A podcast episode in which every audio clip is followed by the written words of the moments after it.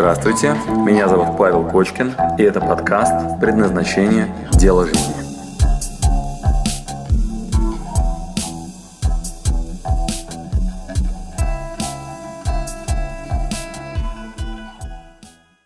Добро пожаловать в практику.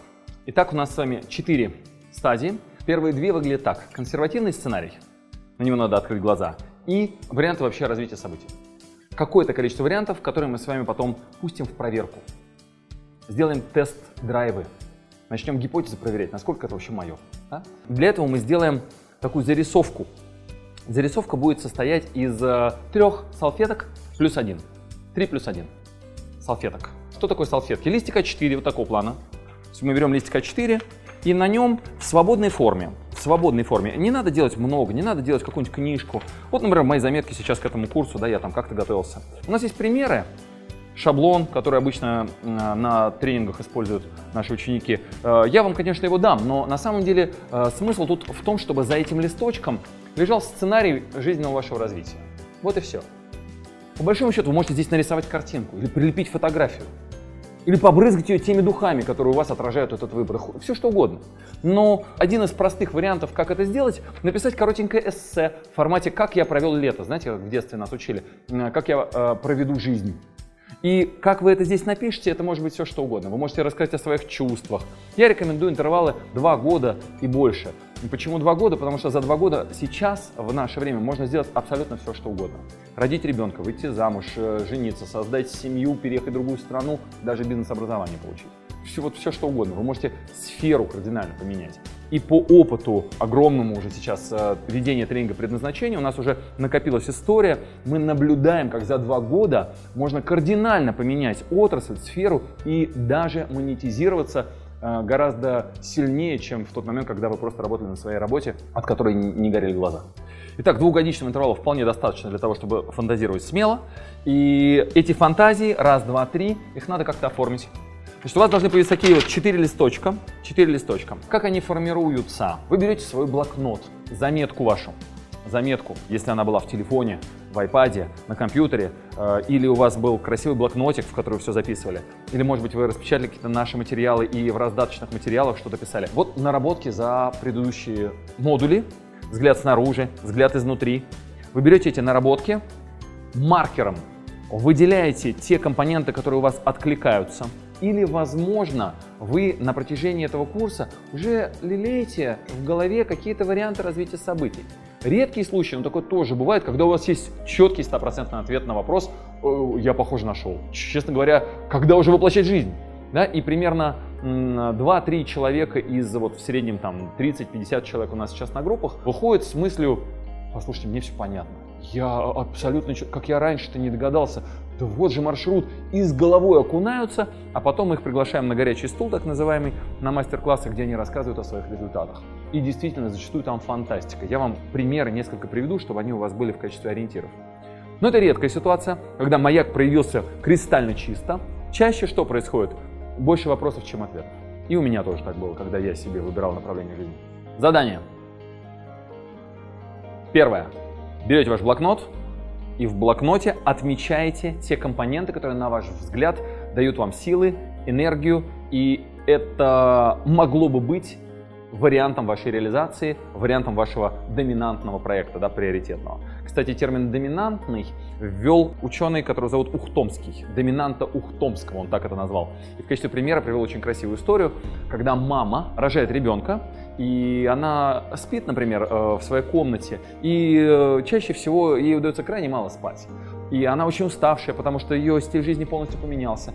Она мало спит, совсем поменялись ее рутинные действия. Теперь они абсолютно другие, к которым она не привыкла до этого.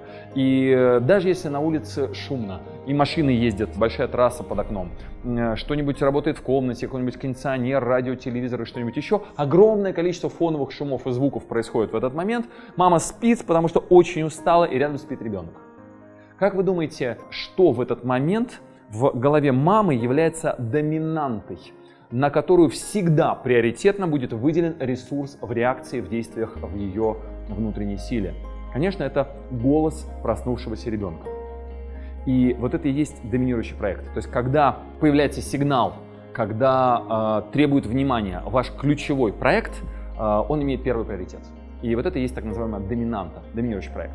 Но пока мы с вами не знаем доминанту, пока мы не понимаем, какой из этих вариантов развития событий станет вашим основным жизненным проектом, над которым вы будете больше работать, чем над остальными, э, который будет основным, а все остальные как-то подыгрывают ему, чтобы он двигался вперед. Может быть, это семья счастливая, да, которую вы будете во главе угла ставить, все остальное обыгрывает эту историю. Или, например, у вас какой-то бизнес-проект, вы хотите изменить мир, да, и у вас есть там какое-то видение, как вы будете это делать. Как, например, мой приятель Доминик в Австралии решил, что он хочет, чтобы мир был на планете ходит во всем белом, зарабатывает деньги на бирже, а сам снимает фильмы документальные. Он едет в горячую точку, там, где конфликт между двумя сторонами, снимает одно документальное кино, например, Палестина и сектор газа, да, вот куда-то туда едет. Сначала там с одними снимает э, документальное кино, что они думают про другую сторону. Вот, потом переезжает со своими видеокассетами и операторской группой к другим. И если не убили, те, которые, естественно, сразу считают его шпионом, да, да еще и с камерой, которые там еще мнение противоположной стороны, о боже, как говорил Доминик, говорит, если меня не убили, а меня неоднократно спасал то, что я во всем белом хожу, то я снимаю версию второй стороны. Дальше он берет два этих документальных сюжета, соединяет, запускает художественную линию, например, знакомство австралийского серфингиста японского программиста и русская супермодель, которые между собой не могут договориться, и они вынуждены почему-то ехать в путешествие совместно, и конфликт между двумя этими сторонами документальный. Соединяет это все в красивую историю и заканчивает это документально-художественное кино декларацией о мире проектирует картину, в которой э, конфликтующие стороны договорились. Снимает такое кино и выпускает на широкий экран. Вот, предположим, вот Доминик, он выбрал такую миссию, что я хочу, чтобы был мир во всем мире.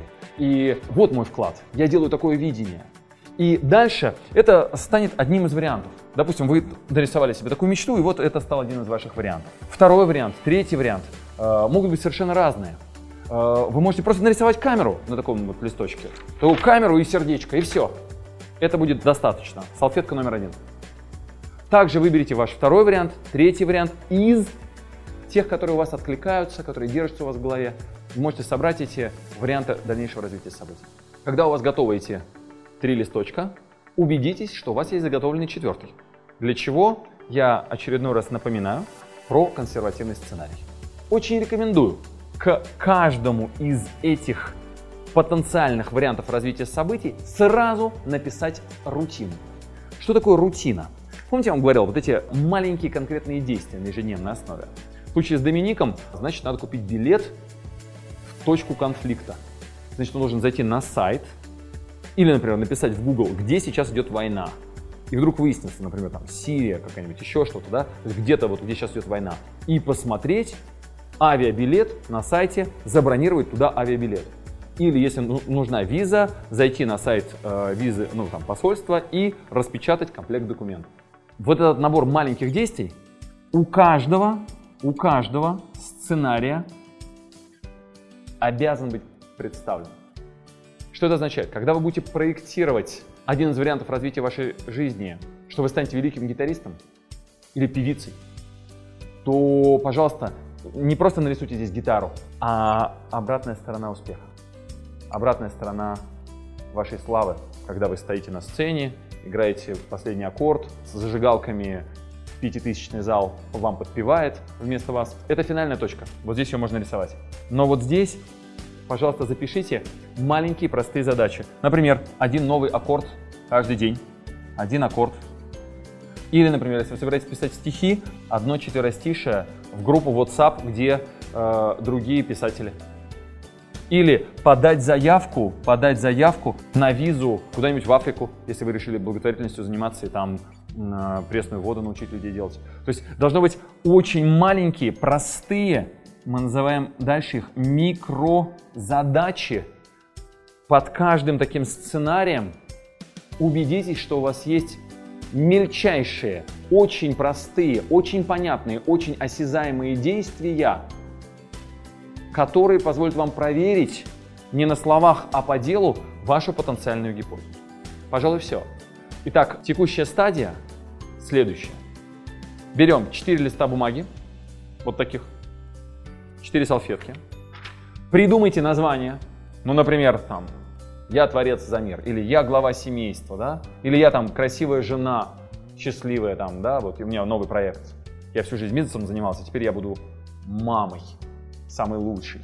которая находит баланс между работой и личной жизнью, да, которая может и хобби, ее работа это хобби, и поэтому она там оставила на себе только те обязанности, которые ее наполняют. Для чего женщина ходит на работу? Зачастую не для того, чтобы там всем доказать и там максимальное количество денег заработать. Ну, потому что нужна социализация, нужна собственная реализация какая-то, да, чтобы свое было пространство какое-то. Хотя некоторые, конечно, ходят из-за безопасности. Унаследовали от бабушек фразу «ты все должна сама делать». Э, мужчинам нельзя доверять, потому что была Великая Отечественная война, как у нас это называется, и э, мужчинам доверять нельзя. Вот, мама была сильной женщиной, э, вы это унаследовали. Вот, и поэтому из-за страха остаться одной и вот необходимости обеспечить себя, тогда у женщины может быть здесь очень мощный бизнес-проект, там, да, бизнес, там что-нибудь еще. Вот такое тоже бывает. Но это уже ваша предрасположенность, ваша история. Да? Мы этим и занимались отдельно. Так вот, выбирайте себе, пожалуйста, проект, проекты, их может быть несколько. И самое важное, вот эта рутина. Самое важное, вот эта рутина. Э, мы еще поговорим об этом в следующем видео. Как строить микрозадачи. Это навык слоноедения. Пока просто проекты. По-женски можно чем-то украсить их. Разрисовать. Вот я, видите, все время рисую картинки. То есть у меня какие-то такие свои значки. Вы можете название придумать. В качестве шаблона, который мы используем на тренинге, э, мы даем 4 параграфа обязательно к заполнению. Зачем? Прям написать, зачем мне это? Моя внутренняя мотивация. Как конкретно? То есть, э, что там будет? Какой-то проект через два года, да? То есть, выписать какие-то основные моменты. На каких сильных сторонах? То есть, что я буду регулярно делать, и это мне свойственно, и я готов этим многократно и регулярно заниматься. И конкретно вот эти маленькие-маленькие задачки. Все. На самом деле, форма свободная, вплоть до того, что может быть просто рисунок. Не забудьте про консервативный сценарий, что будет, если я не буду прилагать никаких дополнительных усилий. Тогда меня ждет. И здесь подробно опишите. Это самый предсказуемый сценарий, кстати, самый часто выбираемый. 80% людей выберут именно его. Тогда надо просто с ним согласиться, улыбнуться и сказать, мне сейчас именно это оптимально. И прописать консервативный сценарий. Результатом этого упражнения будет 4 листочка. В вашем случае может быть 5, 3 или 2. Да? Но обязательно сделать консервативный сценарий. И с этими листочками мы дальше с вами поиграем в расстановки. Мы с вами попробуем, как в пространстве, расположить эти три варианта развития событий, на такой, знаете, развилку, и поиграем, почувствуем, какой меня тянет направление, с какой рутиной я согласна или согласен да, двигаться туда. А, пощупаем это телом, и тем самым у нас появятся приоритеты из множества наработок, которые у нас здесь есть, появятся такие в облаке, в тумане немножко маяки, которые мы скоро развеем туман и поймем, мое или не мое, тем самым, что будем кидать туда камни. Мы будем по чуть-чуть туда бросать микрозадачи и проверять, попал, нет, звенит, или там пустота, это был просто мираж.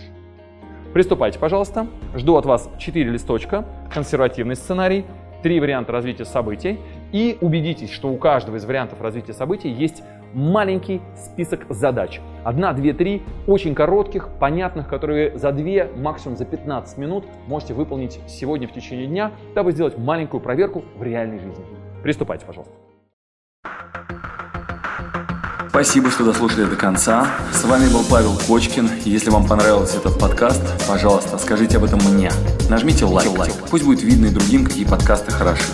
Услышимся через неделю. Пока.